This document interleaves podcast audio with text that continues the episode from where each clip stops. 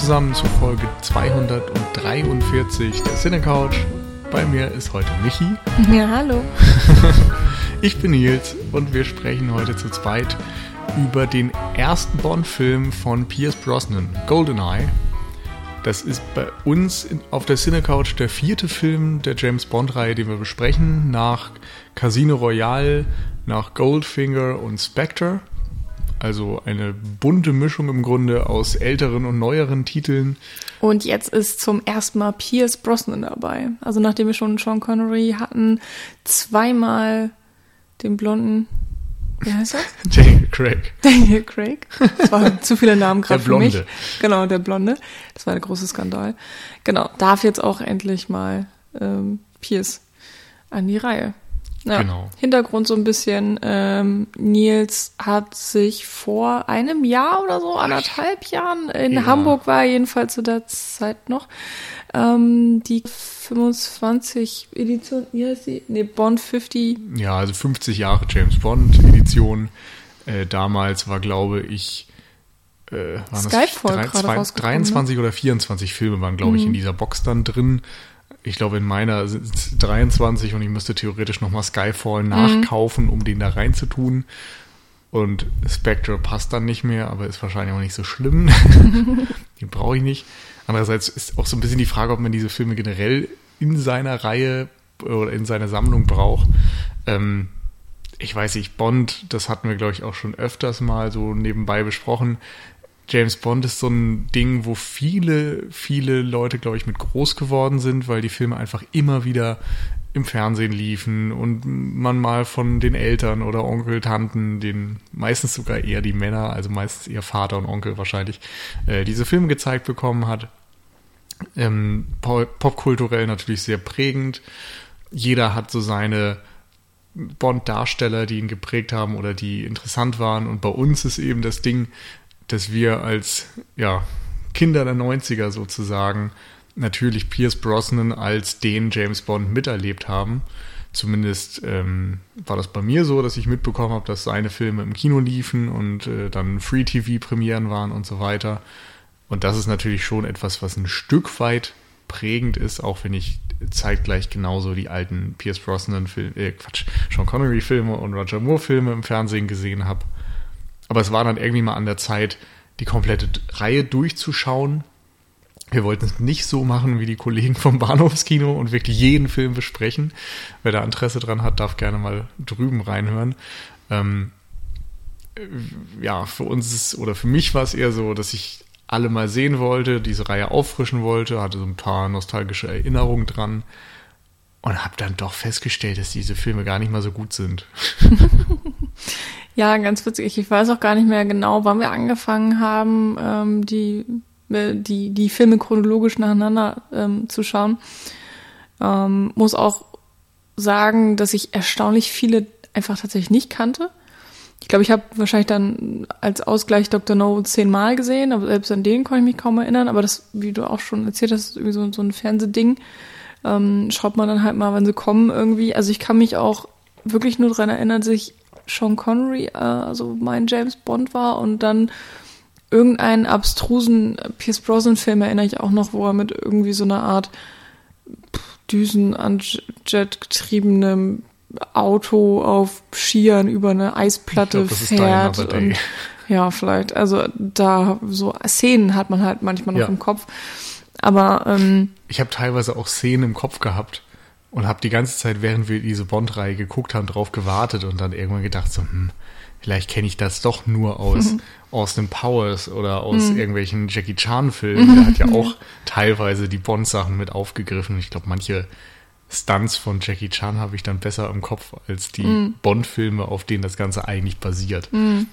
Auf jeden Fall, ähm, ja, man kennt ja dann auch immer so so die, die, die Klassiker oder die ikonischsten ja. Momente, wie zum Beispiel den Beißer, wo wir dann jetzt die Filme äh, eben hatten, ähm, in dem er vorkam und ich jetzt dann auch so einigermaßen enttäuscht war, weil meine Erinnerung an den Beißer so viel interessanter anscheinend dann doch war. Und, ja. und jetzt stellt man fest, ja, irgendwie, klar, die Figur ist interessant und ikonisch, aber so wie sie im Film umgesetzt ist, hat man nicht das Beste aus der Figur rausgeholt, hat man so das Gefühl. Also mhm. Es ist schon interessant, wie ähm, gelangweilt ich manchmal auch von den Filmen bin, wo ich dann nicht genau weiß, woran es liegt, ob die Filme tatsächlich einfach nicht ganz so großartig sind oder ähm, ob sie dann für mein Sehverhalten schon wieder vielleicht ähm, zu anders oder zu alt sind und ähm, dass damals die Filme noch andere Maßstäbe gesetzt haben und mhm. vielleicht heute nicht mehr mithalten können. Ähm, ich weiß es nicht genau. Auf jeden Fall. Es ist, glaube ich, eine Mischung aus verschiedenen Dingen, aber man kann schon konstatieren, dass die Filme gealtert sind und sich schon ein wenig aus der Zeit gefallen anfühlen. Mhm. Also von den ganzen Filmen, die wir jetzt gesehen haben, muss ich sagen, hat mir bisher Goldfinger schon am besten gefallen. Aber der ist wahnsinnig sexistisch. ja, wobei der gibt sich ja fast schon noch. Mein Goldfinger? Ach, stimmt, der. Ey, jetzt war ich bei Goldeneye, sorry. nee, nee, also Goldfinger. ja. Und ähm, Goldfinger ist eigentlich der Proto- Bond, mhm. würde ich fast sagen. Also da ist alles drin, was irgendwie Bond ausmacht, die Stunts, der, der charismatische Bösewicht, mhm. viel unterschiedliche Schauplätze, ähm, eine interessante, zumindest ein, ein, äh, ein interessantes Bond-Girl, viele ja, One-Liner, so ein Stück weit Eleganz, ein Stück weit Spannung, mhm. also diese ganzen Elemente, die am Endeffekt einen Bond-Film ausmachen. Aber so wie Sean Connery eben ständig Frauen anbaggert, ist das wirklich, wirklich äh, ja, ja, fremdschämig mhm. irgendwie. Also das könntest du in einem heutigen Film nicht mehr machen. Und na natürlich, das muss man irgendwie auch anders sehen. Das ist ein Film aus den 60ern, aber ich frage mich manchmal schon, wie sowas vor 50 Jahren so übersehen werden konnte mhm. oder übergangen werden konnte und wie das dann weiß ich nicht, vor 20 Jahren war, ob das da auch schon so aufgefasst wurde, aber eher totgeschwiegen wurde oder kein Thema war, weil es nun mal James Bond war oder hm. ne, so wie, ja. man damit umgeht. Denn man kann ja schon sagen, in der heutigen Zeit sieht man irgendwie das anders, weil durch MeToo und so weiter dieses Thema einfach extrem in den Köpfen drin ist. Man ist sensibilisierter auf genau. jeden Fall. Also ähm, klar, vor allen Dingen der Sexismus äh, zieht sich ganz schlimm durch die Reihe der Bond-Filme, ändert sich immer mal wieder. Ähm, das, da werden wir ja sicherlich in GoldenEye jetzt auch ein bisschen zu sprechen noch drauf kommen. Ähm, ich hatte da am meisten Probleme bei den Bonds der 60er und 70er. Ich kann jetzt gar nicht mehr genau sagen, welcher Film da sich so besonders hervorgetan hat, aber ähm, ja, das hat, war dann teilweise wirklich äh, ja, grauenhaft, wo man echt mhm. sagt, ähm, das ist, äh, das, das kann man wirklich heutzutage nicht mehr machen. Und klar verzeiht man das, weil das aus einer anderen Zeit ja. stammt und ähm, weil es teilweise auch fast schon lustig ist, auch mit, äh, wenn man das mhm. mit heutigen Augen guckt. Und ähm, dann gibt's auch noch so ein paar andere Fettnäpfchen und Fehltritte, die diese Filme eben ähm, in die, die Filme treten, einfach weil sie aus einer anderen Zeit sind. Mhm. Ich erinnere mich an diese grandiose Szene, ich weiß schon gar nicht mehr, aus welchem Film das war, aber ich glaube, es ist ein Sean Connery, glaube ich, äh, wo er dann in irgendeiner so asiatischen Insel ist und ähm, dann lernt er Kung Fu oder was auch immer und soll dann da undercover irgendwo arbeiten und kriegt dann einfach mal asiatische Augen verpasst. Also so eine richtig schlimme Maske und ein Kimono und dann soll er auf einmal ein Asiater sei, sein und ja, das hatte auch so überhaupt keine Relevanz eigentlich, weil er wurde dann einmal kurz verprügelt und dann war es auch egal und ich ja. weiß es nicht. Also das war so unfassbar bescheuert, wo man sich auch denkt, wer, wer hat das durchgewunken und und eben so kulturell oh. insensibel auch. Also ja, da gab es auch bei Roger Moore verschiedene Sachen, wo der dann irgendwie, ähm, ich glaube Jamaika war und in irgendeiner merkwürdigen Voodoo-Party teilgenommen hat und auch äh, Maske und sonst was drauf mhm. hatte. Und ja, es ist, es ist schwierig, aber auch abgesehen von diesen ähm, politisch Korrektheitsdebatten, sage ich mal, ähm, hatte ich das Gefühl, dass das, was du vorhin gesagt hast, dass diese Filme in der Erinnerung irgendwie besser waren, dass mir das auch so ging. Ich hatte das Gefühl, fast jeder Bond fühlt sich mindestens eine halbe Stunde zu lang an. Mhm. Also es ist wahnsinnig viel Leerlauf Stimmt, drin. Ja. Ähm, das Tempo könnte dadurch eben deutlich besser sein. Die Plots sind teilweise schwer nachvollziehbar, obwohl sie auf der auf dem Papier total simpel sind. Mhm. Also werden irgendwie kompliziert, unnötig kompliziert erzählt. Ähm, die Action-Set-Pieces sind teilweise auch zwar beeindruckend, aber die Inszenierung lässt zu wünschen übrig. Also mhm. da sind ja viele Dinge, wo man eigentlich sich darauf freut, dass da jetzt wieder etwas passiert und ein bisschen was visuell äh, eingefangen wird. Und das ist doch eher enttäuschend. Also es gab wenig Filme jetzt in dieser Reihe, wo ich gesagt hätte, wow, da hat man das Gefühl, dass die irgendwie den, das Kino vorangebracht hätten mm. oder sowas. Und auf eine Art ist das schade, denn ich mag ja eigentlich schon viele Filme aus den 60ern und 70ern und 80ern und kann da eigentlich sehr viel wertschätzen, was auch an visuellen Dingen in diesem Film passiert. Und Bond habe ich immer das Gefühl, ist selten da irgendwie rangekommen. Ich weiß nicht genau, woran es liegt. Also vielleicht ist das auch so eine fehlerhafte Wahrnehmung meinerseits, weil ich als Kind irgendwie immer davon ausgegangen bin, dass Bond-Filme gut sind. So automatisch. Einfach ja, weil ja. man sie kennt, weil ja. sie so popkulturell einflussreich sind und so universell. Ne, die Reihe hat sich so lange gehalten. Da denkt man halt, das muss ja sein, weil die so toll sind und weil so viele Leute mhm. die mögen, weil sie eben qualitativ irgendwie hervorragend sind. Mhm. Und dann guckt man sich das an und denkt sich, naja, okay, vielleicht ist das auch einfach nur genauso ein Quatsch gewesen wie heute Transformers oder so. Hm. Das Spannende da finde ich auch, dass ähm, wenn, wenn wir dann irgendwie hier einen James Bond wieder gesehen haben, also wir lassen uns normalerweise wirklich so ganz gut Zeit zwischen den Filmen, wir hauen jetzt nicht hintereinander weg. Also wie gesagt, ich glaube, wir hängen schon seit anderthalb Jahren ungefähr jetzt an den Filmen. wir sind bei Film 17 oder so, ich weiß es nicht. Und ähm, dann schauen wir den und dann denke ich mir, boah Gott, der war so unfassbar grottenschlecht. Ich hab, ich bin nicht mitgekommen, der war nicht unterhaltsam oder hatte so gute Stellen, aber eigentlich vollkommen Banane und ja, okay, sie haben es geschafft, auf der Zugspitze zu drehen und einmal in Afrika und einmal im Cap Horn und dann wieder hier und im Dschungel und was nicht was. Und dann war halt irgend so eine Frau halb nackt, ja, okay.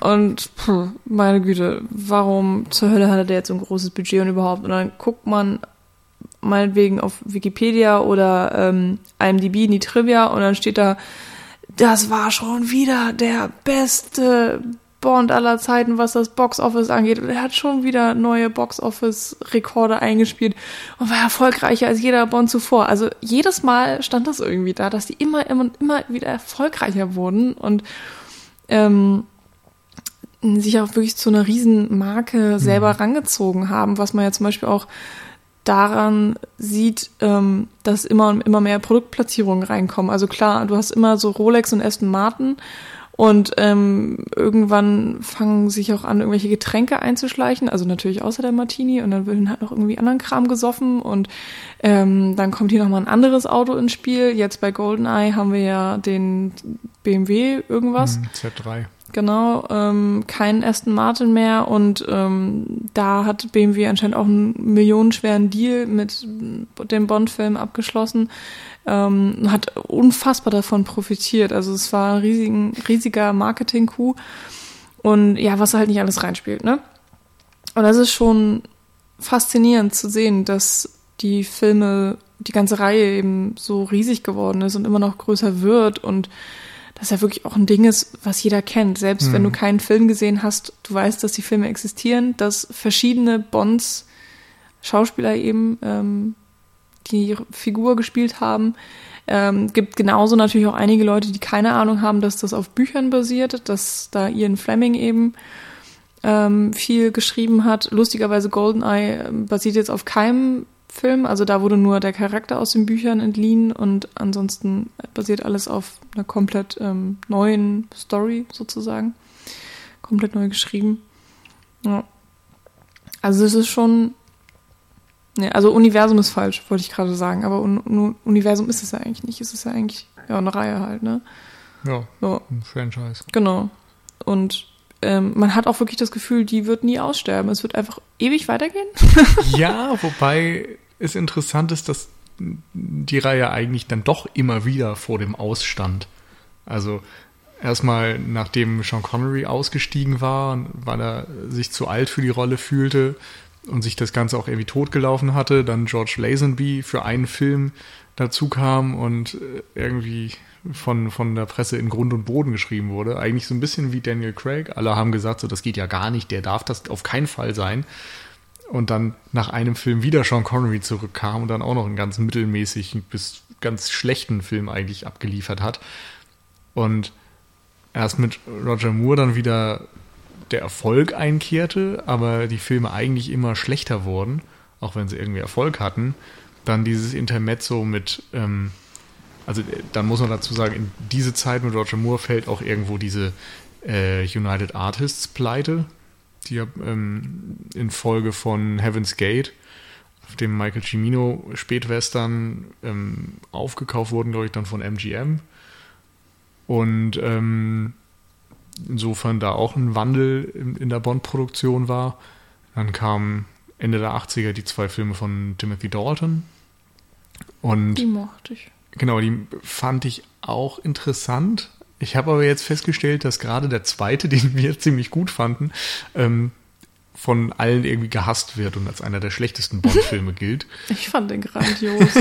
ja, aber das Spannende ist, dass der sich eben erstmals eigentlich von dieser Formel auch wieder verabschiedet. Dass es nicht der sexistische äh, Frauenaufschneider ist, der dumme Witze reißt und so weiter, sondern es ist ein ziemlich harter Film.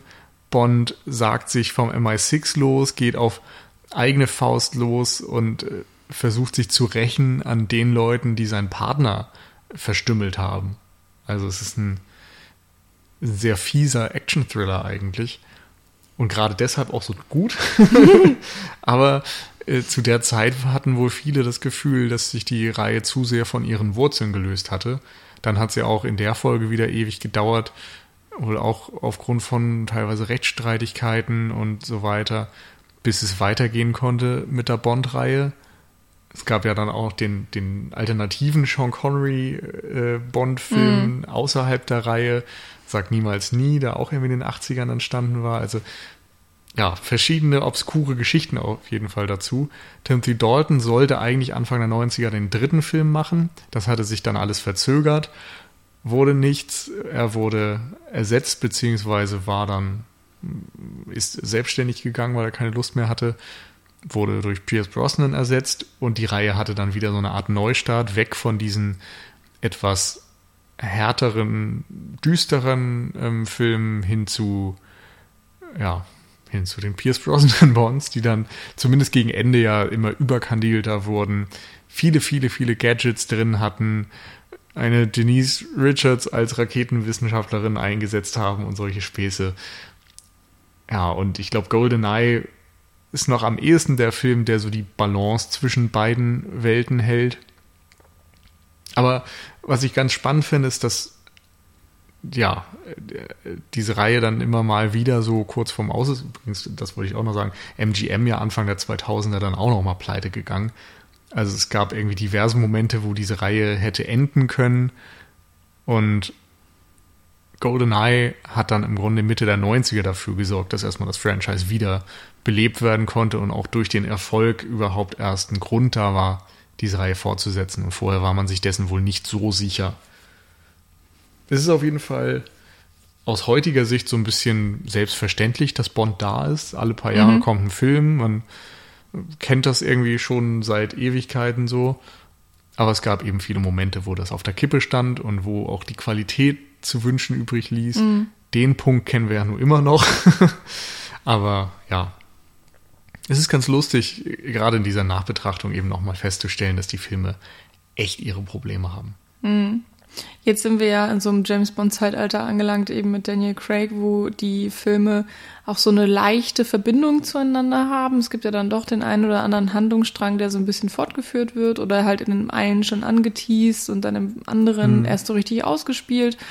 Mm, ich wenn ich es richtig in Erinnerung habe, kommt jetzt noch einer mit ihm, der letzte mit Daniel Craig, äh, wo er auch irgendwie schon richtig viel hin und her ging, so von wegen, nein, Spectre ist sein letzter und dann vorher war schon, ja, Skyfall ist sein letzter, also Daniel Craigs Ähm, mal schauen, ich Mhm. glaube, das ist jetzt tatsächlich sein letzter. Ich glaube, das ist aber auch so eine typische Bond-Spekulation. Ja. ja, ach, was weiß ich. Und ähm, dann gibt es ja auch schon wieder viele Spekulationen, dass Idris Elba der erste schwarze oder dunkelhäutige James Bond werden wird. Ähm, ich mir denke, so, dass der Zug ist doch vielleicht jetzt auch schon wieder abgefahren. Also ja, man weiß nicht, was so als nächstes kommt. Und die Gerüchteküche ist auf jeden Fall heiß. Ähm, ich habe noch nicht mal eine Ahnung, wie der nächste jetzt heißen wird. Das ist wahrscheinlich auch schon bekannt. Ist mir auch exakt ein bisschen Schnuppe. Also nach Spectre ist bei mir echt so ein bisschen die Luft raus, muss ich sagen. Ähm, wobei Spectre hatte ja auch so seine guten Momente. Allein die zehnminütige Anfangsszene ähm, ist der Mhm. Hammer. Aber ich weiß nicht, ob so eine Anfangsszene den ganzen bescheuerten restlichen Film dann rechtfertigt. Ich denke nur einfach, Bond kann auch immer wieder wiederbelebt werden. Hm, ja. Casino Royale Ja, hat das, das glaube ich, mit am besten gezeigt. Ähm, aber danach kam eben dieser Quantum of Solace, der furchtbare Grütze war. Ah, den hab ich schon wieder vergessen. Und dann eben äh, durch Skyfall wieder so Feuer in der Reihe war, der Mhm. sicherlich am besten aussehende Bond-Film überhaupt. Ja. Und dann eben Spectre, der es wieder so ein bisschen eingerissen hat. Mhm. Jetzt darf man gespannt sein, wie es weitergeht. Aber äh, genau, gehen wir mal zu GoldenEye, der soll ja heute Thema sein. Und war insofern das, ja, ich will nicht sagen Reboot, aber eben doch ein Auftakt für Pierce Brosnan von Martin Campbell, der ähm, Regie geführt hat und ja auch später dann den ersten Daniel Craig-Film mit Casino Royale inszeniert hat. Insofern finde ich das da ganz lustig, mal auf die Parallelen zu achten. Beide haben irgendwie so eine Casino-Szene mit drin. Ja, stimmt.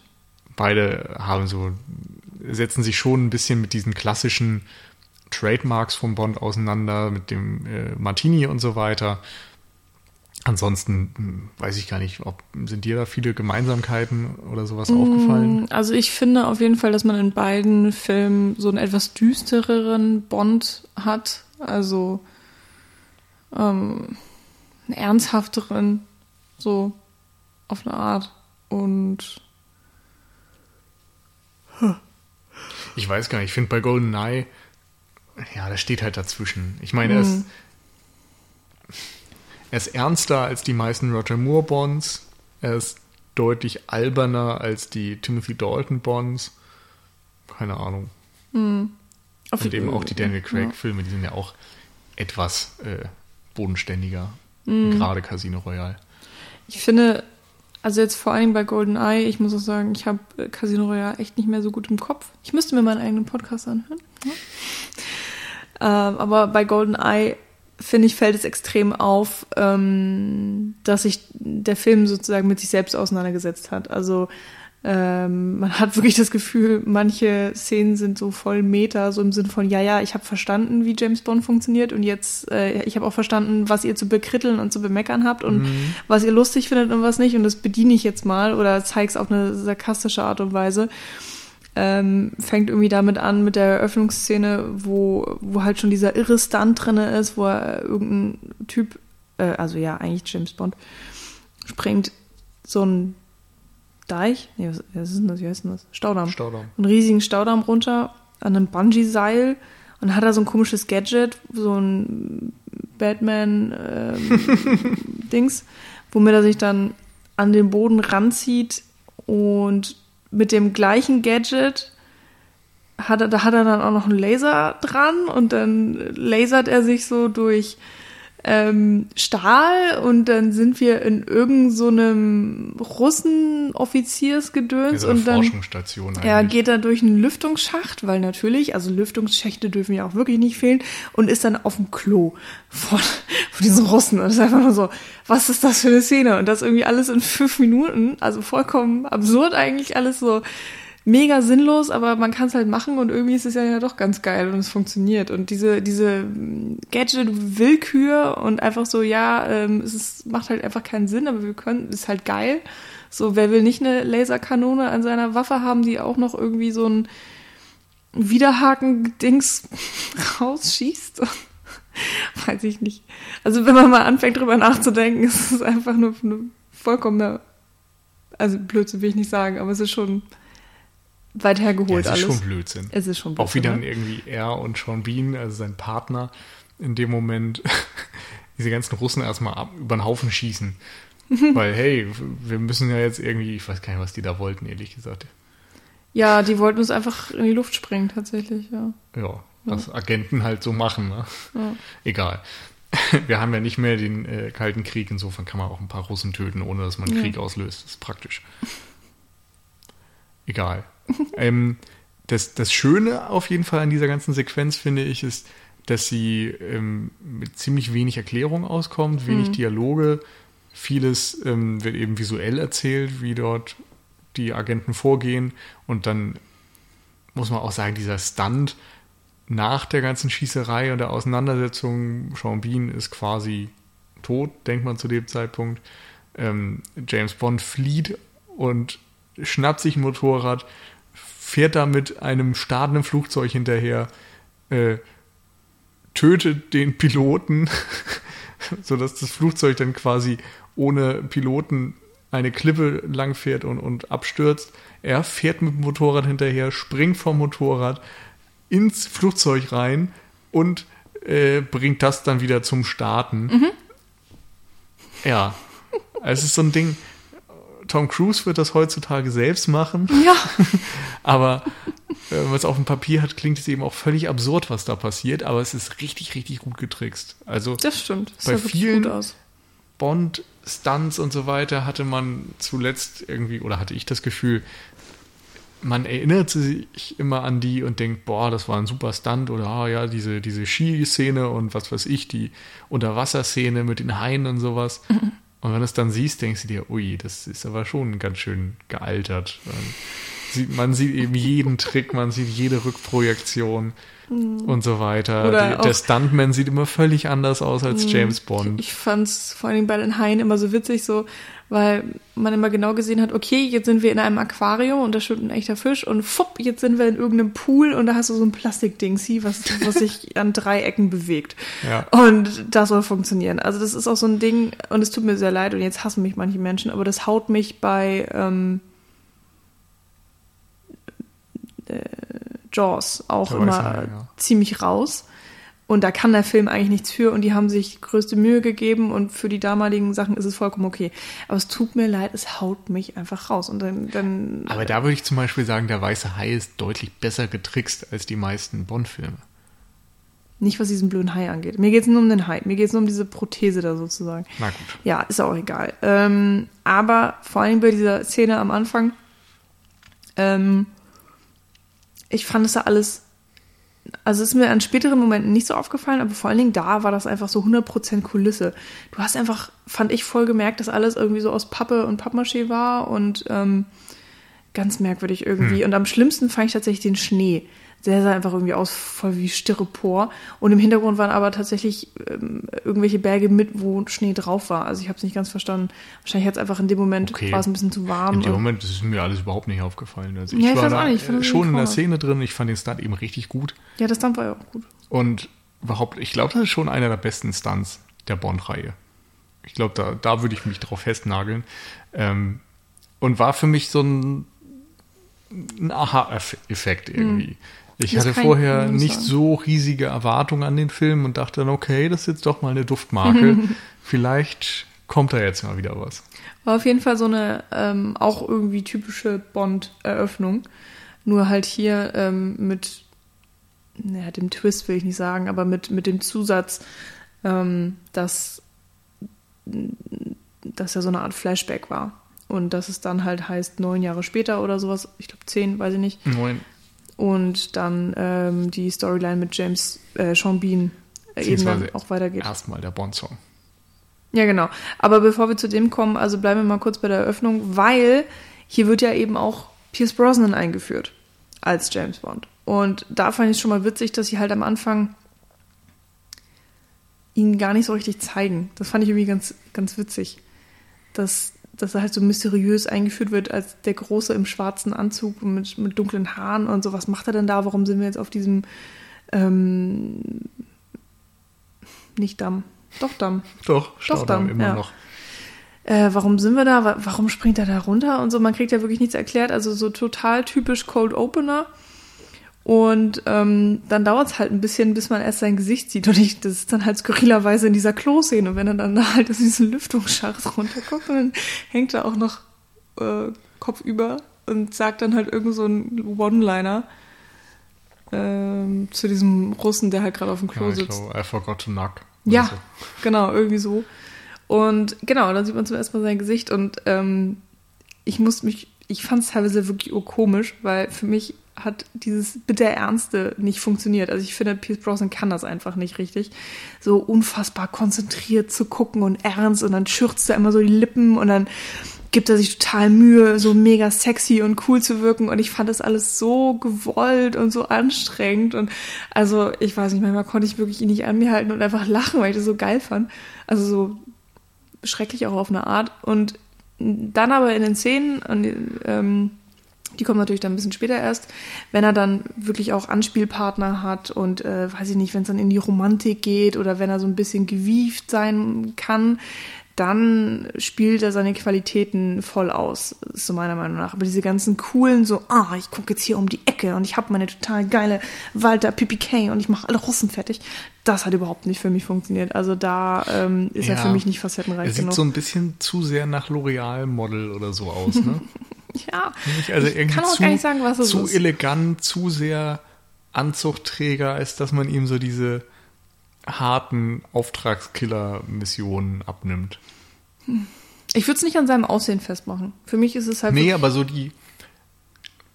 Nee, nicht nur das Aussehen, aber das, was du beschrieben hast mit dem Blick und diesem, ne, die Mimik, die Mhm. Gestik, die Körperhaltung und dann das zusammen mit der Kleidung und dem äh, seinem Aussehen. Das spielt irgendwie alles so zusammen, dass er aussieht, als wäre er aus so, so einem L'Oreal oder sonst was irgendeiner Shampoo-Werbung herausgetreten und eben nicht in einem Action-Thriller.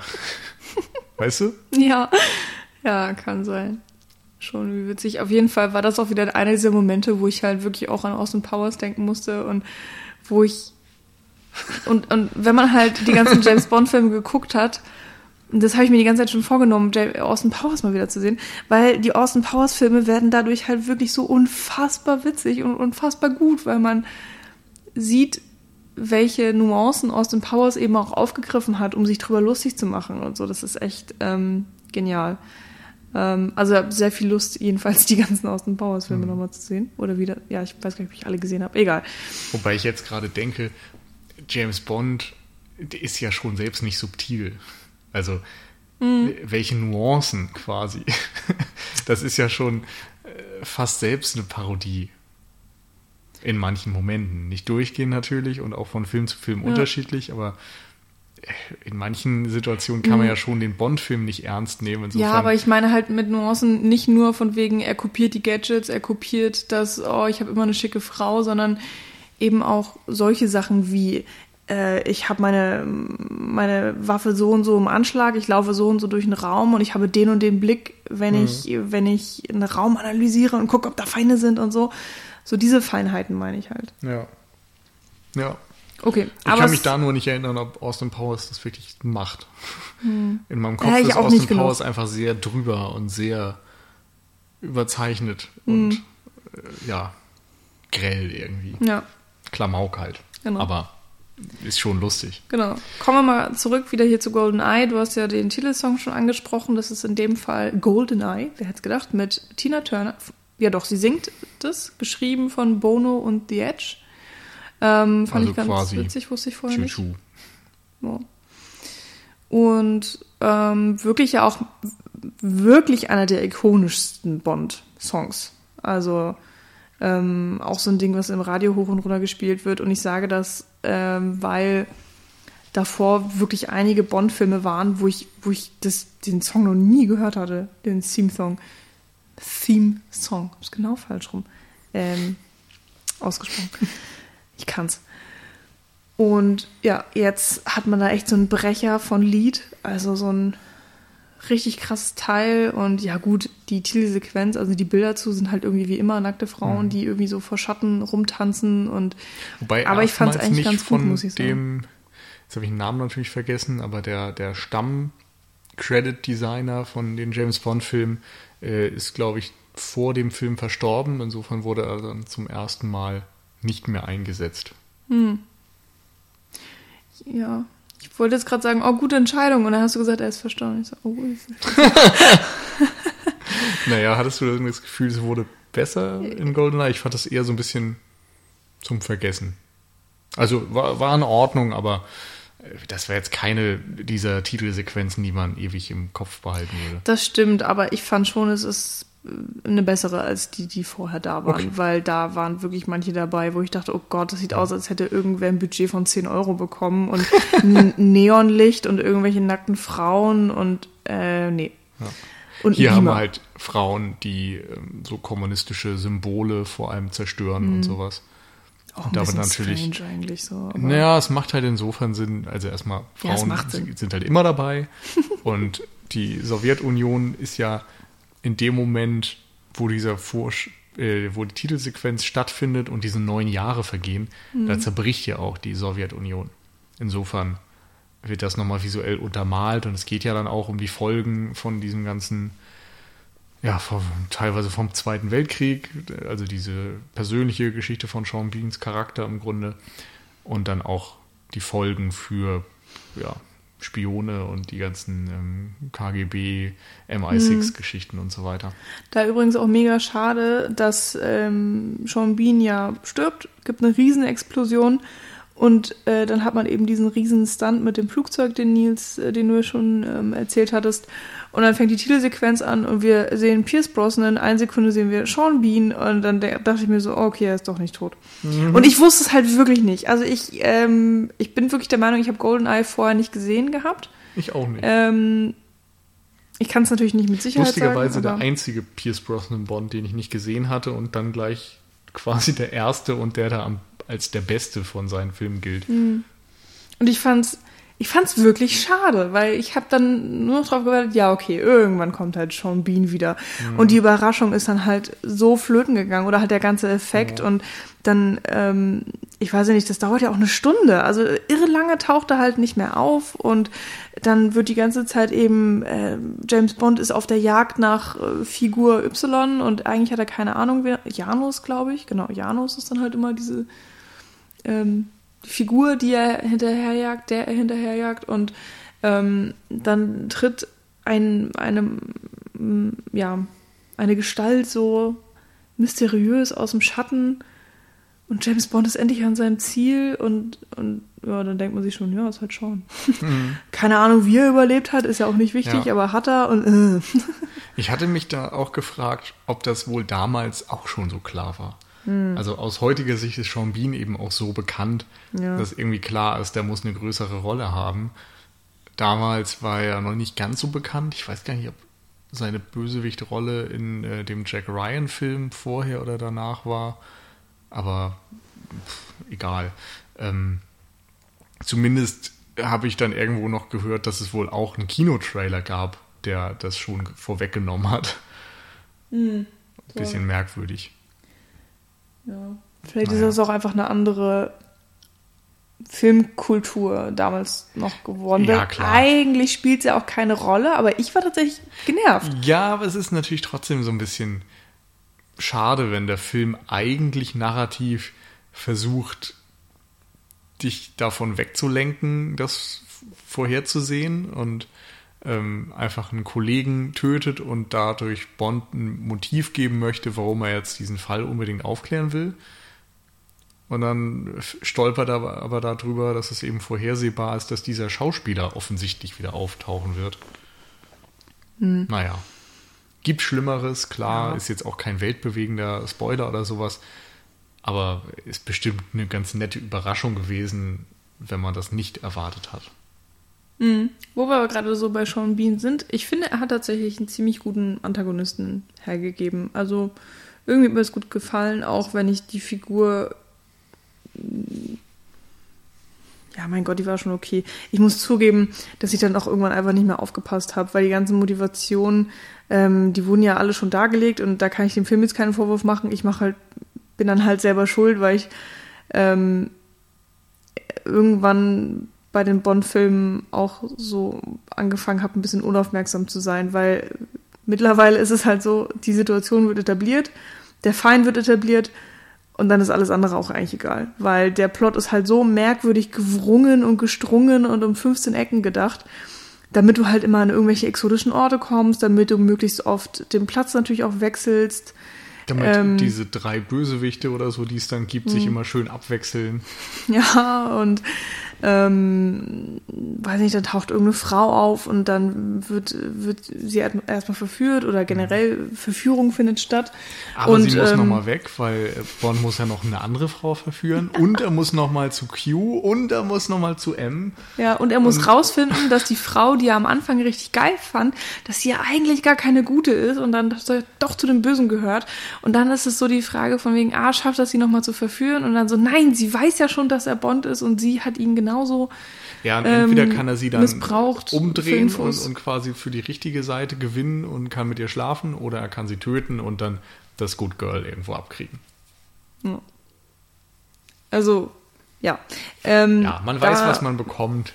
Ja, und da muss ich halt leider sagen, also vielleicht muss man die Filme auch in einem Abstand von diesen drei, vier Jahren sehen, in denen sie immer rauskommen, damit man dann auch wirklich noch aufmerksam die Handlung verfolgt. Ich bin wirklich mittlerweile bei einem Punkt mhm. angelangt, ähm, so, ja, also es geht hier halt um aber, Russen.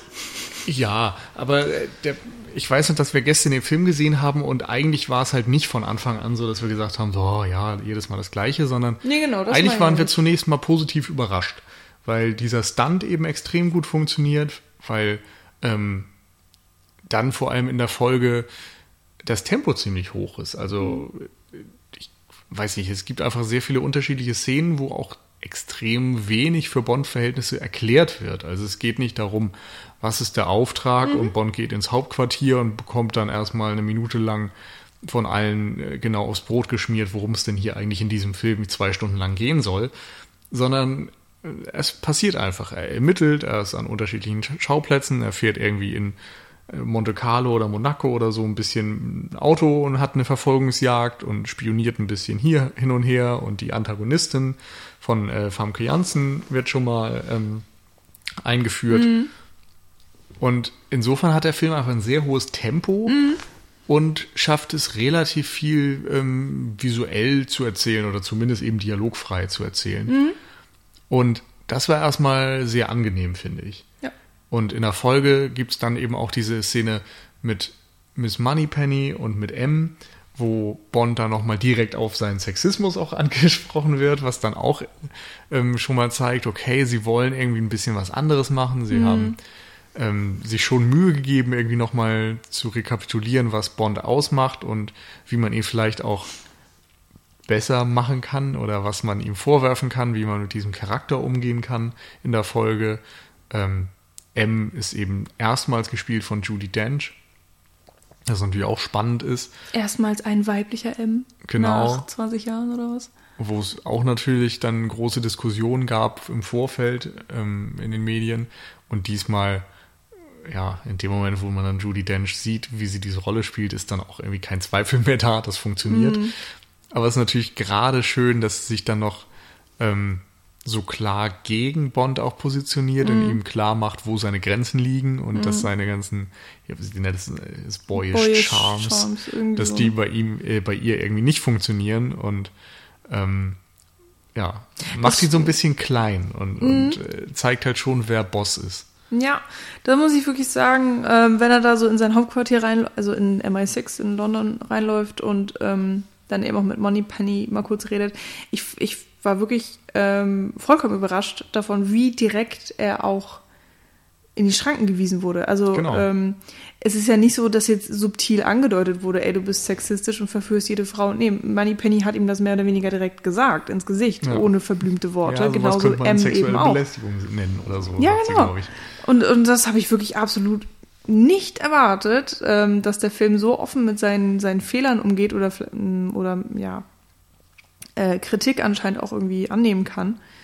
Ähm, ich weiß gar nicht, ob es Kritik gab. Also ich äh, muss ich jetzt auch mal hier irgendwie ein bisschen klein beigeben, aber ähm, ich habe mich jetzt nicht unbedingt damit auseinandergesetzt, wie der Lazenby im Vorfeld oder generell James Bond äh, so ein kulturmäßig wahrgenommen wurde. Ähm, naja, aber auf jeden Fall war das, wie du schon sagtest, ähm, wirklich auch ein überraschender Anfang.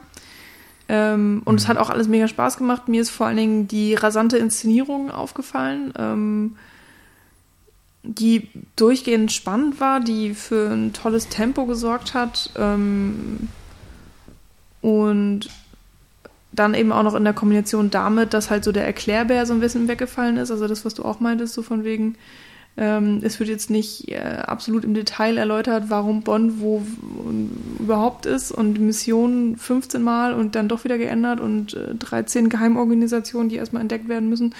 Ne, es hat alles echt gut funktioniert. Es ähm, hat sich nach einem etwas komprimierteren Bond angefühlt, ähm, was ja auch angemessen ist, weil man ja schon davon ausgeht, dass die meisten Leute ja auch einfach Bond kennen und ähm, hm.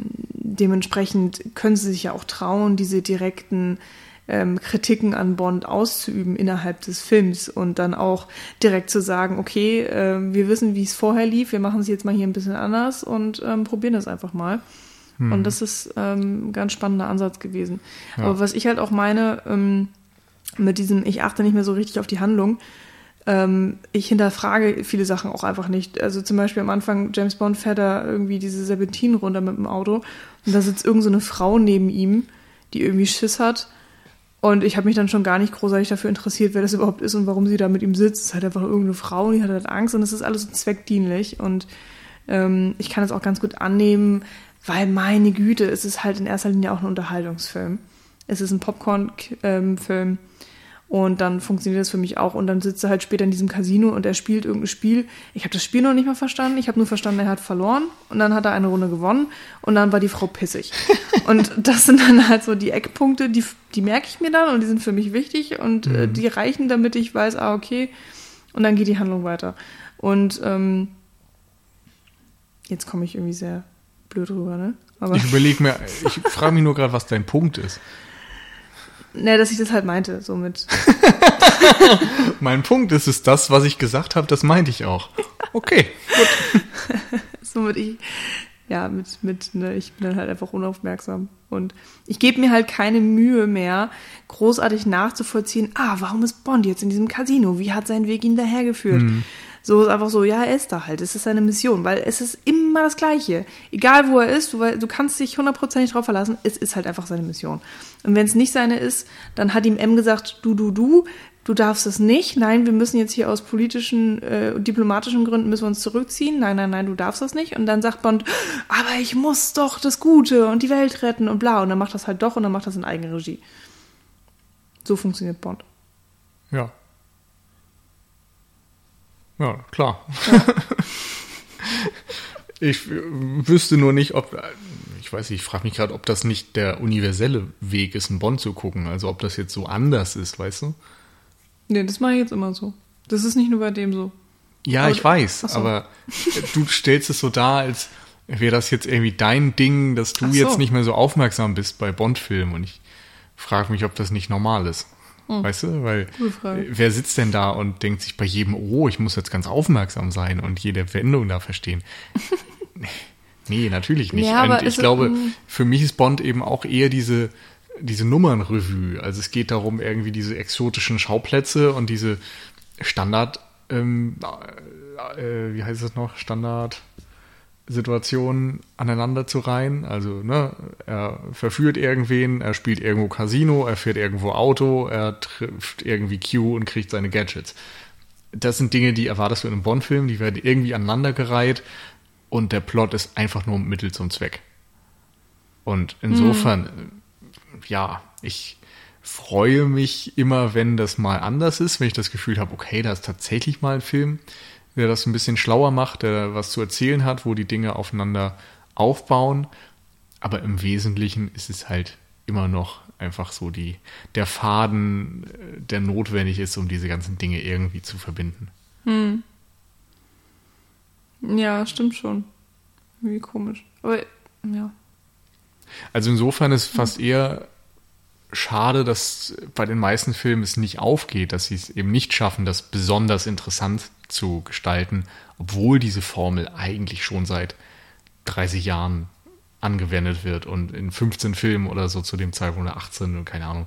Ähm, angewendet wurde und sie es trotzdem irgendwie noch nicht geschafft hatten und so das zur Perfektion zu bringen und irgendwie so draus zu lernen, dass man am Ende so einen ähm, unterhaltsamen, funktionalen Film hat. Ich meine, wenn man sich heute die Mission Impossible Filme zum Beispiel anguckt, würde ich sagen, da haben sie es geschafft. So, die Filme zumindest vier bis sechs fühlen sich sehr aus einem Guss an. Ähm, da kannst du auch genau die Uhr nachstellen, worum es da geht und was die Crew macht und so weiter, was der Bösewicht vorhat. Aber das ist so temporeich und, und handwerklich stark inszeniert.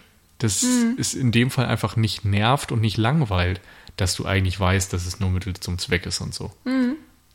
Und irgendwie sind da mehr kleinere Geschichten und, und ähm, Szenerien und, und so weiter, die in sich funktionieren.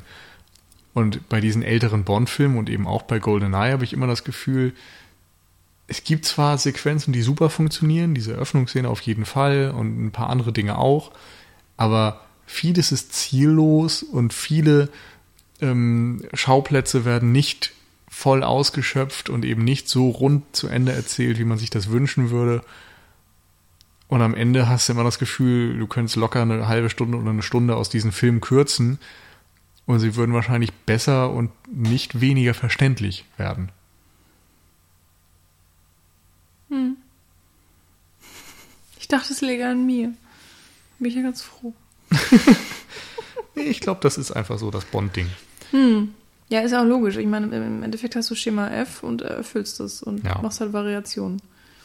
Genau. Aber insofern, es funktioniert, es ist okay, aber es hätte irgendwie gerne noch mehr Variation sein dürfen. Und dieses Rezept, ja, muss man ja auch sagen, hatte sich dann irgendwie auch relativ schnell totgelaufen, auch mit ähm, Pierce Brosnan wurde es dann schnell sehr klamaukig. Die Gadgets wurden immer wichtiger in den folgenden Filmen und dann war ja der Zeitpunkt auch erreicht, wo die Serie dringend einen Reboot brauchte und dann mit Daniel Craig auch bekommen hat.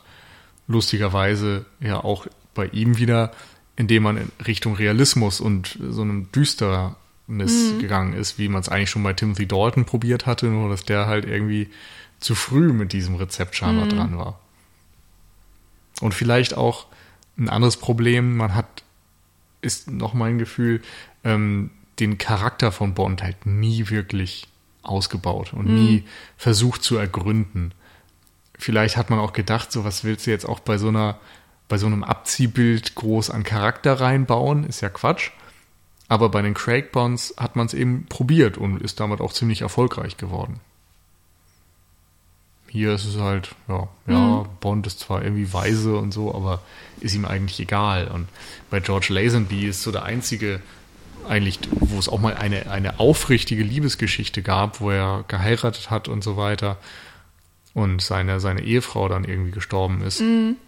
Also tatsächlich mal ein bisschen was Bedeutsames passiert ist in diesen ganzen Liebesgeschichten. Und irgendwie wird es dann in ein oder zwei Bond-Filmen später nochmal aufgegriffen und ansonsten nie wieder. Ja. Ja, das stimmt. Ähm, das war auch irgendwie ganz lustig, weil äh, als da diese Szene kam und sie geheiratet haben, ich habe gedacht, das wäre eine Mission. in dem Moment. Ich habe nicht, ich habe wirklich felsenfest so da gesessen und dachte so, ja, okay, das macht er jetzt und ich weiß auch nicht, das ist halt so Teil einer Mission und einer Verführungsstrategie und danach nimmt er sie fest oder so. Keine Ahnung, ich weiß nicht warum, aber es hat ja, man nimmt einfach nicht an, nicht dass Bond auf einmal ein Privatleben hat ja. und auf einmal ernsthaft Dinge tut. Ja, ich meine, es ist auch problematisch, weil du die Beziehung zwischen den beiden, die waren seit gefühlt zwei Wochen zusammen und fupp waren sie verheiratet und, ja, äh, und dann vor allem, ist sie gestorben. Ja, Einmal das und andererseits hast du eben jahrelang gesehen, wie Bond irgendwie drei bis vier Frauen pro Film abschleppt. Und dann auf einmal ist es so nach fünf Minuten die Liebe und Hochzeit und so. Ja, ja das ist dann innerhalb der Reihe ein bisschen schwierig, wenn hm. das so von 0 auf 100 geht. Ja, das Aber, ist auch so ein, so ein Lieblingsspiel, was ich mittlerweile habe, äh, wenn wir die Bond-Filme gucken, dass ich ähm, im Hintergrund immer so ein bisschen mitzähle, wie Fra viele Frauen er küsst und mit wie vielen er schläft. Ähm, ich weiß gar nicht, ich habe irgendwann mal gelesen, dass er durchschnittlich im Film drei Frauen küsst und mit zwei Frauen schläft. Äh, oder irgendwas in der Art. Hier bei GoldenEye ist es tatsächlich exakt so. Ja, doch. Und ähm, apropos Frauen, ist es ja auch hier irgendwie schon auch spannend, dass wir kein hundertprozentiges Bond-Girl so haben. Also jedenfalls nicht, wie wir es gewohnt sind. Ähm, wir haben zwei zentrale Frauenfiguren, eben einmal Famke Janssen als ähm, ja, so eine Art femme fatale, auf jeden Fall eine, eine extrem verführerische Frau, die anfangs noch so ähm, nicht einzuschätzen ist und dann sich ja einigermaßen schnell auch als Antagonistin herausstellt, als rechte Hand dieses russischen Offiziers Orlatov oder wie auch immer, ähm, gespielt von Gottfried John, heißt er, glaube ich. Ähm, und dann gibt es ja noch die andere russische Tante, äh, die hatte so einen ganz schlimm unaussprechlichen Namen, den ich mir nicht merken konnte. Genau, Natalia Simon, Simonova. Gespielt von Isabella Skorupko. Die mir auch nichts sagt, wenn ich ehrlich bin. Naja, also Natalia und Xenia. Onatop. Onatop, ja, irgendwie so. Ähm, die unterschiedlich auch eigentlich fast nicht sein könnten. Also Natalia ist ja dann die Wissenschaftlerin oder auch ähm, Hackerin, Informatikerin, mhm. Computertante eben, die, glaube ich, das ganze, den ganzen Film lang kein Kleid trägt, glaube ich. Ich weiß es nicht hundertprozentig. Aber diese typische Szene von wegen, ähm, die, die Unterstützung von Bond in weiblicher Form äh, läuft irgendwo in einem unfassbaren Abendkleid rum, haben wir in diesem Film nicht. Mhm. War ich schon mal irgendwie ganz nett, muss ich sagen. Ja, es gibt generell hier mal ein paar unterschiedliche Frauenfiguren, die auch alle so ihre eigenen Stärken haben und sowas. Ne? Also äh, eben einerseits die Wissenschaftlerin, Moneypenny ist hier auch deutlich äh, resoluter mit Bond, als man das sonst vielleicht kennt. M zeigt ihm oder weist ihn in die Schranken. Und ja, diese Xenia ist halt irgendwie so eine Art Tomb Raider, finde ich. ist schon ein bisschen absurd. Also die tötet ja Männer, indem sie sie mit ihren Schenkeln erstickt. Und weiß ich, als sie da später im Urwald rumspringt und so weiter, das ist schon abgefahren. Ich weiß nicht. Ich konnte es nicht ernst nehmen. Und auch, sie, sie wird ja auch mit dieser Sexszene eingeführt, wo mhm. sie den einen Typen umbringt und die sich irgendwie wie Tiere die ganze Zeit so anstöhnen und anschmachten vorher. Ich weiß nicht. Ja, sie wird ja auf jeden Fall so inszeniert, dass ihr Schmerz Lust bereitet. Also sowohl eigener ja, Schmerz halt und so, auch anderen Schmerz zufügen. Es ist halt kein, keine ernsthafte Abbildung davon, mm, sondern nee. es ist so, äh, so ein Quatsch einfach. Mm. Es ist so unsinnig inszeniert und so kindisch, mm. dass ich ihre Figur halt nie ernst nehmen konnte und, und so. Und das ist so ein bisschen schade, weil sie eigentlich das nicht schlecht spielt. Also man hat schon das Gefühl, so sie könnte die Rolle gut ausfüllen, wenn es nicht so dermaßen überzeichnet wäre. Mhm. Ja, es ist wirklich komplett drüber. Also ich habe auch nicht ganz verstanden, was das sollte. Vielleicht wollten sie da ein Ausrufezeichen setzen mhm. oder so und wirklich was ganz Abstruses ja. erschaffen. Das ist ihnen auf jeden Fall gelungen. Also ich muss auch sagen, äh, wenn der ein oder andere Bösewicht mal so total in Vergessenheit gerät, so die Xenia vergisst man dann vielleicht doch nicht so schnell, weil sie einfach so ähm, vollkommen wild ist. Ja. Aber die Balance fehlt halt so ein bisschen. Ne? Ja. Bei Sean Bean hast du einen sehr ernsthaften Bösewicht, den mit Bond eben diese gemeinsame Vergangenheit äh, verbindet. Es geht um Rache und so weiter. Und bei ihr ist es so, ja, sie ist halt irgendwie böse und sieht aus wie Lara Croft und äh, bla. Viel Spaß damit. Und äh, der, der Film hat ja mehr von diesen Problemen, dass auf der einen Seite dann gewisse Dinge ernst zu nehmen sind und so weiter, diese ernstzunehmende vielleicht Abrechnung auch irgendwo mit dem Sexismus der Filme und der Kalte Krieg und so weiter und diese Waisengeschichte, so, da sind ein paar Sachen, die, die kann man schon ernst nehmen und in anderen Momenten kommt dann Q und äh, im Hintergrund die ganzen Gadgets und so weiter, die, die einfach nur explodieren und irgendwelchen Quatsch machen und der Typ, der in der Telefonzelle Ach, irgendwie mit einem Airbag eingeschlossen wird. Ja, es ist doch lustig, aber es fällt im Grunde vom Tonfall des Films so ein bisschen raus mhm. und die, die, diese russischen Akzente, die ganzen Russen reden ja die ganze Zeit Englisch miteinander, was auch schon so ein Ding ist, wo man merkt, ja, das ist ein etwas älterer Film und dann mit diesem ganz grausamen, falschen russischen Akzent, der einfach nur lächerlich ist. Genauso lächerlich ungefähr wie das Hacken. ja. Auch so 90er Jahre Hacker-Modus ist. Also ich drücke einfach wild auf meiner Tastatur rum und lustige Bilder kommen auf meinen Bildschirm und dann bin ich halt der krasse Superhacker, der dadurch ins FBI und CIA sonst wo äh, ein Datennetz reinkommt. Mhm. Okay. Ja, und dann ja immer dieses, was ist das Passwort? Und dann irgendwas Sexistisches. Oder, nein, eigentlich gar nicht mehr sexistisch, aber eigentlich halt irgendwas von wegen ähm, sexueller Anspielung und einfach nicht lustig. Da auch, och, da, da bräuchten wir jetzt wirklich mal Leute, die kommentieren und uns helfen, ne? Oder, ja gut, vielleicht wäre ich auch einfach mal nicht ganz so faul und würde es googeln. Aber da war doch dieses, what did you, do you sit on, but you can't take it with you? Mhm. Und dann war es der Chair. Also der Stuhl. Und ich hab's nicht geschnallt.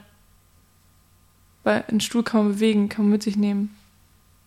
Oder nicht? Ja. Und es ist auch keine sexuelle Anspielung, es ist einfach nur so, hä? Ja, darum dachte ich ja eigentlich Bottom. Ja. Weil das cool. hätte genau gepasst. Ne? Das ist einerseits Hintern, andererseits der Fußboden, den kannst du nicht mitnehmen. Vielleicht nimmt man seinen Hintern auch Chair. Ja. Ich weiß es nicht. Es ist voll an mir vorbeigegangen. Aber ja, ich fand es nicht so sinnvoll. Egal.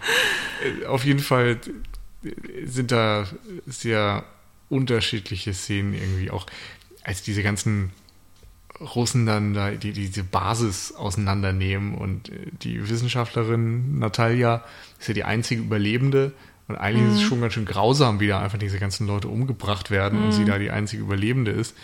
Also hier wieder eine etwas ernsthaftere Szene und im nächsten Moment rast James Bond mit einem Panzer durch St. Petersburg in einem Auto her. Mm, ne. Ich muss sagen, ich mochte diese Szene wirklich gerne. Ich hatte super. sehr viel Spaß dabei, auch wie viel Mauerwerk da kaputt gefahren wurde mm. und so. Also es war echt aufwendig und mm. schön inszeniert und so weiter. Das hat Spaß gemacht. Aber ja, inhaltlich jenseits von Gut und Böse. Ja, vielleicht. Also, du hast ja gesagt, so im nächsten Moment, aber die Szenen sind schon ziemlich weit auseinander, ne? Das wollte ich ja, jetzt ja. nochmal klarstellen. Okay. Ähm, das war so dahingesagt. gut. Ähm, ich muss sagen, diese Panzerszene, also ich weiß nicht, vielleicht will ich mir das auch ein, aber ich hatte schon das Gefühl, dass es wieder so ein selbstreferenzielles Ding war, weil Bond ja normalerweise immer diese Aston Martins hat, so die feinen ähm, Autos eben, die unfassbar teuer sind und mit tausend Gadgets und so. Und er macht ja dann auch gerne mal damit die komplette Städte kaputt. Ja, und jetzt kriegt er halt einfach so einen Brecher, jetzt kriegt er halt einfach einen kompletten Panzer. Ähm, mehr oder weniger natürlich genau das genaue Gegenteil von so einem äh, fein hergestellten Aston Martin, mit dem er elegant durch äh, alle Kurven cruisen kann. Und irgendwie fand ich das geil, dass sie gesagt haben, okay, er kriegt jetzt halt einen Schlaghammer sozusagen als Gefährt. Und ähm, für mich hat es wunderbar funktioniert und ja, es war auch wirklich richtig gut inszeniert. Am großartigsten fand ich, dass sie es wirklich geschafft haben, dass es so aussieht, als würde Pierce Brosnan das Ding fahren. Ähm, ich weiß nicht, wie das funktioniert hat, aber. Die haben einen zweiten Platz eingebaut, also so ein zweites Führerhaus. Mhm. Irgendwie wurde auf der anderen Seite, ich glaube, links wurde gesteuert, unterhalb mhm. der Abdeckung. Und er hat dann da eben so seinen Sitz reingeschneidert mhm. gekriegt, der da auf der rechten Seite ja, ist. Ja, aber es sah also die haben das trotzdem richtig gut hingekriegt, dass es wirklich so aussah, als würde er auch lenken irgendwie. Also jede Bewegung hat zu seinen Bewegungen gepasst. So, der das hat ja auch den Weg gesehen, wo es wohin fahren müsste, wenn er das steuert. Ja, wahrscheinlich. Könnte. Also das, das ist mir auf jeden Fall aufgefallen, wo ich dachte, okay, vielleicht haben sie da wirklich ein bisschen Zeit investiert und geprobt und so weiter. Keine Ahnung. Ähm, check auch nicht, was das für ein Panzer war, weil der war ja so irre schnell. Und hat ja auch eine unglaubliche Beschleunigung teilweise. Das, das, das äh, denkt man bei Panzern ja auch nicht. Irgendwie denkt man immer, das ist groß, das ist schwer, das muss langsam sein. ähm, aber dass die eine unglaubliche Maschinenkraft haben, ähm, ja, liegt eigentlich auch so ein bisschen auf der Hand. Egal. Und das war dann auch mal so richtig was anderes, fand ich. Ja, stimmt. Und da haben sie sich was getraut. Also in meinen Augen haben sie sich damit mit, mit dem Tank was getraut. Genauso eben auch mit, mit der Figur von Xenia, was halt für mich nicht so richtig funktioniert, aber was dann halt für mich in dieser Tankszene wirklich voll aufgegangen ist. Ähm, vielleicht auch, weil Pierce Brosnan mal irgendwie drei Minuten nichts gesagt hat und keinen One-Liner von sich gegeben hat. auch mal teilweise ganz angenehm. Ähm, Hatte auf jeden Fall was. Ähm, ob ich die Szene jetzt in zwei Jahren immer noch im Gedächtnis habe, kann ich nicht unbedingt sagen. Ähm, das habe ich nämlich auch vorher schon gedacht, als wir so einige Bonds geguckt haben. Und ich dachte, boah, okay, krasser Stunt, das äh, weiß ich bestimmt noch. Und jetzt ist es auch einfach nur ein kompletter Brei in meinem ganzen Kopf. Ich habe so unfassbar viel schon wieder vergessen von diesem Film. Ja, das geht mir auch so. Das ist echt ein Tag her, dass wir den geguckt haben. Und es ist jetzt schon wieder die Hälfte weg. Ja, und wir haben nichts anderes dazwischen gesehen. Also mal abgesehen von dem, was wir auf der Arbeit machen müssen. Aber ähm, ja, es sind kurzlebige Filme Ja. auf eine Art. Vielleicht meine ich das auch so ein bisschen eben mit Popcorn-Kino. Und vielleicht ist das auch der Grund, warum sie dann in der Erinnerung besser sind, weil man sich dann irgendwie daran erinnert, ja, was war denn GoldenEye? Ja, du hast am Anfang diesen coolen Flugzeugstand, dann hast du irgendwie Famke Janssen, dann hast du den pa Einhornpanzer, die fahren ja noch dieses, diese Statue um, sodass dieses komische Einhornviech da äh, auf dem Panzer drauf ist, was ich großartig fand und damit dann noch irgendwie ein paar andere Autos zum Stoppen gebracht werden. Also es, es war sehr kreativ und auch völlig drüber, aber sehr unterhaltsam. Ja. Ähm, und dann am Ende hast du diese, äh, diese, diese Satellitenschüssel-Geschichte. Ah ja, das war auch richtig cool. Das sah auch gut aus. Insofern Ja. denkst du am Ende, ja, guter Film. War ja drei gute Szenen drin. Ja. Und diese ganzen Leerlauf-Szenen und dass es dauert und dass blöde One-Liner dazwischen passiert sind und so, das, das vergisst man dann vielleicht. Ich weiß es nicht. Ganz witzig ja auch, dass, was so die Gadgets angeht, gar nicht alle benutzt wurden oder auch manche halt in einer Art, äh, die man gar nicht so gedacht hätte. Also einerseits der BMW, wo Q ja noch so großartig sagt, bring den bitte in, im Ganzen wieder zurück, irgendwas in der Art. Und dann fährt Bond ihn, glaube ich, gar nicht. Also wirklich Ja. gar nicht, gar nicht. Also er ist mal irgendwie da, ähm, Ja. aber die fahren 100 Meter und dann kommt dieser CIA-Typi und dann fährt der CIA-Typ damit weg und dann wird er nie wieder gesehen. Das fand ich irgendwie ganz geil. Also das ist Angeblich- lustig, weil ich habe ich hab wirklich drauf gewartet. Ich dachte, irgendwann muss der BMW doch wieder auftauchen. Was ist da los? Angeblich war das, ja, ich weiß gar nicht, äh, ein Modell im Grunde. Also das, dieser Z3 war noch nicht ähm, auf dem Markt zu dem Zeitpunkt, als der Film gedreht wurde. Insofern hatten die da so ein Modell vom Auto, aber im Grunde nicht das richtige Ding. Insofern konnten sie es halt auch nicht fahren. Und dann wird erzählt, was da für tolle Gadgets drin sind und du siehst sie nie, was natürlich auch ein bisschen lame ist. Das auch nicht das erste Mal ist bei Bond und gerade Ja. auch diese Sachen im Hintergrund. Ich denke jedes Mal, wie cool das wäre, wenn der die tatsächlich mal benutzen würde. Aber ich glaube, in den späteren Bond-Filmen benutzt er sie dann eben ständig und da wird es dann einfach nur noch lächerlich. Aber ach, eigentlich, eigentlich mag ich das ganz gerne, dass dann eben diesem Camp so ein bisschen mehr stattgegeben wird, dass man drauf scheißt, dass es jetzt Quatsch ist und einfach sagt, wir nehmen das jetzt an. Also es ist irgendwie besser, als jedes Mal so, äh, so ein Gewurstel draus zu machen und so auf der einen Seite dann doch noch pseudo-ernst zu sein, aber eigentlich Quatsch zu machen. Dann lieber gleich sagen, ist, ist egal, wir haben jetzt einfach Spaß. Ja. Naja, die meisten anderen Gadgets hier wurden ja benutzt, aber waren einfach nicht so interessant, finde ich. Ja, das Einzige, was ja dann nochmal eine Rolle spielt, ist dieser Kugelschreiber, der eine eingebaute Granate hat, der dann ja auch ähm, einigermaßen lange inszeniert wird, weil er von diesem anderen russischen Hacker, Boris, wie der heißt, glaube ich, ähm, benutzt wird und Den James- Typen fand ich super nervig übrigens. ja, war sehr anstrengend. Äh, James Bond wartet halt nur darauf, dass er dreimal klickt. das ist sehr albern. Ja, ja, vor allem, weil ich echt nicht verstanden habe, wie das Ding funktioniert. Ich dachte, wenn man da jetzt dreimal draufdrückt, dann explodiert das. Aber du musst ja dann irgendwie dreimal innerhalb von kurzer Zeit drücken, damit das funktioniert. Und so doppelt draufdrücken, also ein Doppelklick quasi zählt nur als ein Klick. Und das war irgendwie so ein bisschen merkwürdig. Egal. Ja. Jedenfalls, ähm, ein Auftakt für Pierce Brosnan, der extrem erfolgreich war. Der Film wird, glaube ich, auch heute noch einigermaßen geschätzt, also gilt eben als der beste Pierce Brosnan Bond-Film ähm, und wird auch in den Ranglisten aller Bond-Filme zumindest so in der ersten Hälfte angesiedelt. Wie siehst du das? Würdest du da mitgehen oder eher nicht? Einerseits schwierig zu sagen, weil ich ja dann doch einige immer noch nicht gesehen habe. Aber ja, ich würde auch schon sagen, er ist einer der besseren Bond-Filme. Ähm, Pierce Brosnan ist, glaube ich, definitiv nicht mein Lieblingsbond. Ähm, da muss ich sagen, fand ich Lazenby, ja, ne? Der, der davor war. Timothy Dalton. Timothy Dalton, sorry. Ja, stimmt, Lazenby hat er nur eingemacht. Den fand ich, der war okay eigentlich als Bond, aber gut.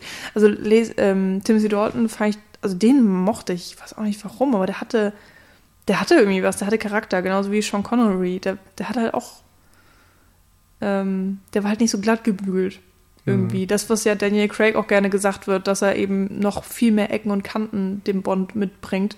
Ähm, was, glaube ich, dann im äh, direkten Vergleich zu Pierce Brosnan, also weil die ja auch aufeinander folgen, deutlich wird, weil Pierce Brosnan, ich finde, der ist halt einfach, ja, der ist, der ist glatt gebügelt. Der hat, der hat keinen Charakter. Der ist halt einfach so eine, die, die flachste Abziehfigur von Bond. Mhm. Das werfe ich ihm jetzt einfach mal vor. Ähm, Hat, glaube ich, auch was damit zu tun, dass der Film ihm halt keinerlei hm. Arbeit gibt. Aber ja, es spielt da irgendwie ganz gut rein.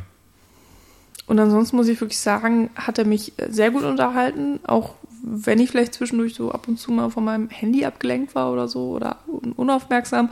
Und ich muss leider sagen, ähm, einer der Filme mit wieder mal schwachen Antagonisten. Also auch Sean Bean hat für mich nicht so ganz funktioniert, vielleicht auch einfach, weil er mehr als die Hälfte des Films gar nicht da war und dann halt erst im Nachhinein erklärt wurde, was er denn so alles gemacht mhm. hat.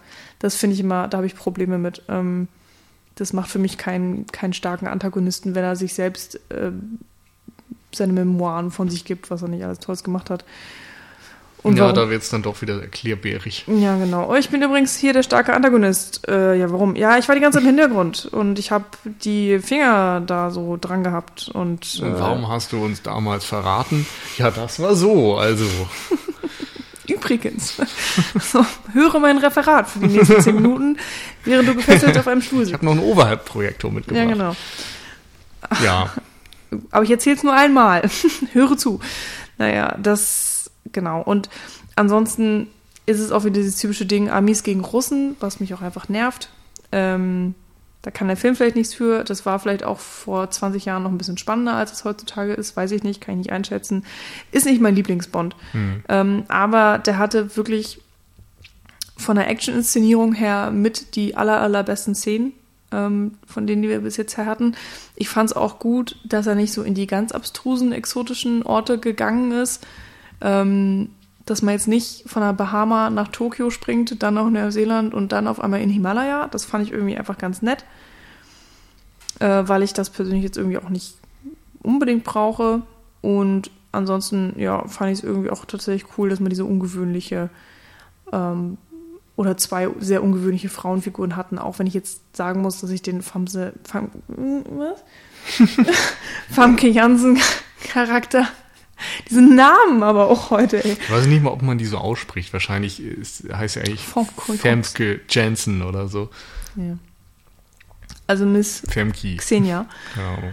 Ähm, auch wenn ich sie jetzt persönlich nicht mag, fand ich es irgendwie trotzdem cool, dass sie so merkwürdig war. Dass sie sich halt getraut haben, da so ein wildes was auch immer, Sadomaso, Sexbeast, Tomb Raider, Gedönse zu machen. Ähm, ja, und ansonsten hat der Film auch sehr viel Vergessenswertes. Aber alleine für die, ähm, für die Tank, äh, Panzerszene mag ich den Film. Ich mag ihn tatsächlich, muss ich einfach sagen, ich mag den Film. Ja. Ich glaube, ich bin ein bisschen weniger euphorisch. Ich würde ihn auch noch in der ersten Hälfte der Bond-Filme ansiedeln. Aber pff, der ist dann doch irgendwie zu vergessenswert und zu unentschlossen, was er jetzt eigentlich sein will. Weder Fisch noch Fleisch, als dass ich ihn dann so richtig wertschätzen kann. Ich finde aber, der Auftakt gehört zu den absolut besten Bond-Openings überhaupt. Und ich mag den Song und ja, der Film hat schon was zu bieten. Man, man kann ihn, glaube ich, schon, gerade wenn man die Bond-Filme mag, ganz gut wertschätzen. Aber ich muss sagen, ich kann irgendwie keinem normalen Filmfan empfehlen, diese ganze Reihe in kurzer Zeit durchzugucken. Nee.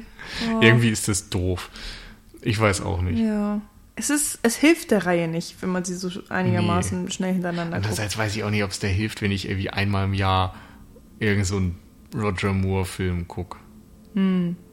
Ich glaube, ich habe sogar mal erzählt, dass ich eigentlich Roger Moore-Filme mochte, aber ja. ich glaube, ich habe auch echt so zwei gesehen und das waren wahrscheinlich die besseren. Und als Kind sieht man dann irgendwie ihn mit einem Schlauchboot durch Alligatorensümpfe fahren und dann ist es halt einfach geil. Oh, das war witzig. Und äh, alles andere ist dann irgendwie egal. Ja. Oh Gott, diese Amerikaner, die da auch verarscht werden. Egal. Ja. Ähm, aber apropos. Anderer Film, anderes äh, Thema. Einer der besseren. Ähm, ich meine, du hast es ja schon gesagt, dass GoldenEye der beste Pierce Brosnan sein soll. Wo ich dann hier auch sitze und denke so, oh, okay, wir sind jetzt auf dem Höhepunkt. Das heißt, die, die nächsten drei, die kommen, geht jetzt bergab oder was? Ja, da hat man sich ja was, Kommt worauf man drauf sich freuen an. kann. Also das auf eine Art ja, aber worauf ich hoffe tatsächlich ist, dass ich eben weiß, die werden abstruser. Und insofern vielleicht Ach so. auch wieder unterhaltsamer. Also die sind auf jeden Fall weniger ernst zu nehmen, aber vielleicht dadurch auch wieder witziger. Ich weiß es nicht. Ist, glaube ich, manchmal auch so eine Frage, aus welcher Perspektive man das betrachtet. Also gerade bei Die Another Day, hast du ja schon gesagt, da gibt es dieses unsichtbare Schneeauto, Gleiter, Dings. Ja, man spricht es aus und denkt sich schon, what the hell. Ähm, Wobei, das ist auch aus meiner Erinnerung. Vielleicht ist es einfach ein ganz nee, normales der Auto. Punkt ist, das fährt. ist so. So. Das ist genau das. Und das macht es ja so absurd und blöd, aber äh, ist halt auch wieder lustig. Und wenn ich jetzt hier sitze und sage, ja, die Gadgets waren irgendwie langweilig und werden gar nicht benutzt, in den nächsten passiert das. Insofern, vielleicht sind das dann eher so die Fans, die dann auch äh, Sean Connerys Bond-Film hinterher trauern und sagen so, aber so absurd äh, war das jetzt ja damals nicht und so lächerlich sollte man das jetzt aber nicht machen. Den Bond finde ich jetzt scheiße. Und ich denke mir, äh, ja, Denise Richards, Raketenwissenschaftlerin, mega geil. Super Idee. Ich habe Spaß. Insofern, wir werden mal schauen, was die Zukunft bringt. Ähm, Im Endeffekt, glaube ich, sind meine Lieblingsbonds Goldfinger und Casino Royale. Da geht das irgendwie am besten auf. Einmal beste, beste Action und beste Charakterisierung in ähm, Casino Royale und dann eben bei den klassischen Bonds alles, was diese Figur und die Reihe ausmacht, für die Verhältnisse der Reihe zur Perfektion gebracht in Goldfinger. Aber es ist beides jetzt auch nichts, wo ich sagen würde, das geht in Richtung Lieblingsfilm. Oh Gott. Schwierig. Ja, also der, ähm, der zweite Dalton. License to Kill. Ja. Also den fand ich einfach überragend gut. Also der hat mich auch, liegt halt auch daran, dass ich dann schon so genervt war von Bond, dass ich mich dann auch über alle Maßen gefreut habe, dass er mal ein guter kam. Etwas anderes vor allem. Ja. Ähm, also der ist mir vor allen Dingen in Erinnerung geblieben und ja, Casino Royale und auch ähm, Skyfall tatsächlich. Also ich habe Skyfall nur einmal gesehen und das war halt im Kino. Und ich weiß auch noch, dass du nicht ganz so begeistert warst. Und ähm, Ja, ich habe dem ja so ein bisschen übel genommen, gerade im Vergleich dann zu Casino Royale, der sehr bodenständig war und sehr äh, durchdacht. Das Casino Royale wieder, äh, äh, Quatsch, das Skyfall dann wieder äh, ja, auf, auf jegliche Logik scheißt. Also das. da würde ich ja äh, gegen ich argumentieren, weiß- aber das wird jetzt nochmal ein zweiter Also ich Podcast. kann dir auf jeden Fall eine Szene nennen und da kannst du halt nicht gegen argumentieren. Ähm, das ist diese Geschichte, wo Bond Javier Bardem in der U-Bahn jagt und eigentlich könnte er, glaube ich, gerade auf ihn schießen oder hat ihn quasi festgenommen und dann drückt Javier Bardem auf den Knopf und dann lässt er dadurch irgendwie eine U-Bahn auf Bond entgleisen und kann dadurch entkommen. Und das kannst du einfach nicht planen und es ist einfach so, ja. Aber es ist halt Logik und Filmlogik ist ja eigentlich auch Quatsch und vielleicht ist es auch egal, weil, hey, dafür sieht man, wie eine U-Bahn entgleist und auf Bond stürzt. Das hätte man sonst nicht gesehen, wenn der Film logisch wäre. So, zweischneidiges Schwert. Wie gesagt, optisch meiner Meinung nach der beste Film der Reihe. Und ich glaube auch, der ist schon, also der ist gut, definitiv. Aber ich fand es ein bisschen schade, dass er eben nicht diese Tradition von Casino Royale fortführt. wobei das eben genauso schon für Quantum äh, Solace. Quantum of Solace gilt und Ja. der war halt einfach generell scheiße. Ja. Da, ja schon, da freue ich mich schon fast drauf, den zu gucken, weil ich einfach weiß, der wird so unglaublich schlecht. Ähm, ja, Ich würde den fast skippen, aber ja, mal gucken. bei Casino Royale sind wir uns anscheinend ziemlich einig. Ich finde, der hat vor allen Dingen auch äh, eins der großartigsten Bond-Girls, aber ich mag Ava Green einfach unglaublich gerne. Ähm, und die Titelsequenz ist halt einfach der Hammer. Also das ist, ich mag die bei Skyfall auch Und mit dem Oktopus. Beide super Bond-Songs. Ja. Wobei Casino Royale, was war das nochmal für ein You know my name. Gerade nicht im Kopf. Michi. Sing doch mal. Nein. Hört auch keiner zu außer mir. okay, dann weiß ich ja, was ich äh, mir gleich für Musik anmachen werde. Ähm, ja, also Bond halt, ne? Ja, gutes Fazit. Man weiß, was man kriegt und äh, genau so ist es dann. Also, GoldenEye, wir können mal gucken, ob wir es. Nee, ich kündige es jetzt nicht an. Nee, bitte nicht. Äh, Es, es reicht erstmal mit Bond-Filmen auf der City Couch. Vier Filme in. Wie viele Jahre machen wir das jetzt schon? Sechs. Ja, nicht ein pro Jahr, ne? Nee, Nee. nee. Äh, reicht so. Wer, wer mehr Bond hören will, soll Bahnhofskino hören. Ja, genau. Die waren, glaube ich, auch irgendwann mal richtig runter mit den Nerven, was die Dinger auch. Ähm, aber sie haben es durchgezogen, glaube ich. Ja, doch, sie haben es durchgezogen. doch, doch. Ja. Also Respekt dafür. ja, Und wir hören uns dann in ein oder zwei Wochen und zwar zu The Favorite voraussichtlich. Also ein Oscar-Kandidat, Yorgos Lantimos, neuer Film. Wird sicherlich auch spannend. Genau. Und wir hoffen, dass wir dann wieder zu dritt dabei sind. Ja, ansonsten hoffen wir auch, dass ihr Spaß hattet mit dem Japanuary. Da waren wir dieses Jahr jetzt nicht ganz so krass vertreten, ähm, aber wir haben eine Folge ja zu Shoplifters gemacht äh, und auch ein bisschen im Jahresrückblick ähm, zusammen mit Patrick Lohmeier vom Bahnhofskino und Christian Steiner auch geredet. Ähm, genau.